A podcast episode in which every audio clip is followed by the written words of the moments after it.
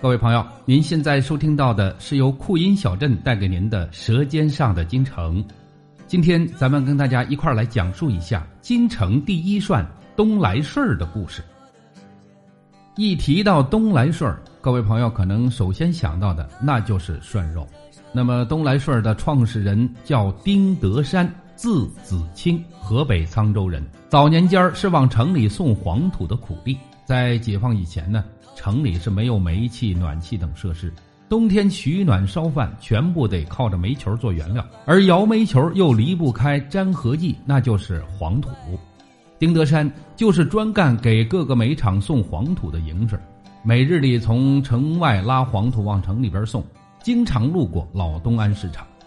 那东安市场的前身呢是皇宫的马场，在满清的时候，皇上上朝，文武百官都要有午门进殿。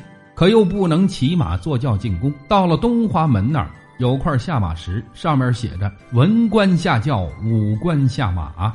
老东安市场的前身就是武官下马后存马的地方，后来逐渐形成了交易市场，人来马往，是热闹非凡。而这个时候的丁德山看准了这块风水宝地，他把干苦力攒下了积蓄，全部投入到了东安市场的北门。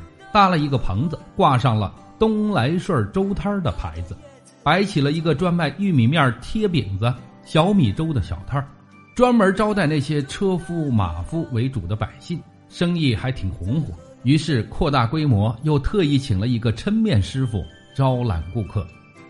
东安市场这个马场当时呢是有一个叫魏延的太监主管，他挺爱吃粥摊的抻面，经常光顾丁德山的粥摊儿。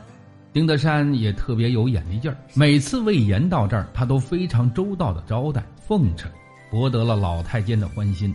魏延瞧着丁德山也挺机灵，又会来事儿，一来二去就认了个干儿子。在一九一二年的时候，东安市场失火，粥棚也被烧了。魏太监出面张罗着帮助丁德山重新建起了三间瓦房，起了字号为“东来顺羊肉馆儿”，开始。只是做一些羊汤、羊杂碎等等，后来又把涮肉引进了殿堂。据说涮羊肉这一风味是忽必烈手下的厨师在行军作战的紧急状况下，为了急救、急中生智创出来的。当时在打仗的途中啊，恰逢冬季，天气非常寒冷。又断了军粮，就烧好了一锅开水，将冻羊肉切成片后下到锅里一涮，捞上来拌上佐料就吃。虽说不上有多鲜美，但毕竟解决了一时的进食问题。后来得到了忽必烈的赏识，在全军推广。当然了，当时的做法比较原始，刀工并不讲究，佐料也不齐全。经过几代厨师的潜心钻研，有了逐步的提高，逐渐形成了。特殊风味。丁德山把涮羊肉这一风味引进了店铺之后，又经过了细心的琢磨。涮羊肉肉嫩味美，主要仗着选料精、加工细、佐料全。于是他重金从前门外正阳楼饭庄挖来了一位刀工精湛的名厨，帮工传艺。这位切涮羊肉的高手，对羊的产地、用肉的部位、切肉的手法做了规范性的整治。切出来的羊肉片铺在青花瓷盘里，透过肉能隐约看到盘上的花纹，形成了看东来顺师傅切肉的一景儿。吃东来顺涮肉，那是一种享受。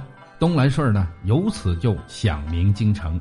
东来顺羊肉馆不仅成了寻常百姓常去的场所，就连一些达官贵人、文人墨客也经常出入前来品尝涮羊肉的特色风味。这样。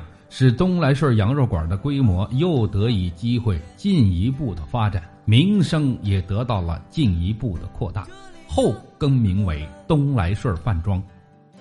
这个时候的丁德山并没有因为有了名气而摆起架子，除了涮羊肉之外，继续经营着粥摊的生意。他主要有三个目的：第一，可以使车夫、马夫、苦力人常来常往，他们是活广告。把他们招待好了，他们到处跑，到处宣传，并主动把主顾送到东来顺。第二，东来顺饭庄的下脚料也就有了去处，都能再一次卖钱，降低了成本。第三是作为发迹的起点，可以激励后人别忘了创业的艰辛。近百年来，东来顺人在秉承着传统的同时，博采众长，精益求精。说到吃涮肉呢，北京的百姓有这样的喜好：开着空调，光着膀子，热气腾腾的铜锅子，大杯的二锅头，吃的是大汗淋漓，边吃边聊着人生百味，那才叫无拘无束，透着京城百姓的悠然自得的那股劲儿。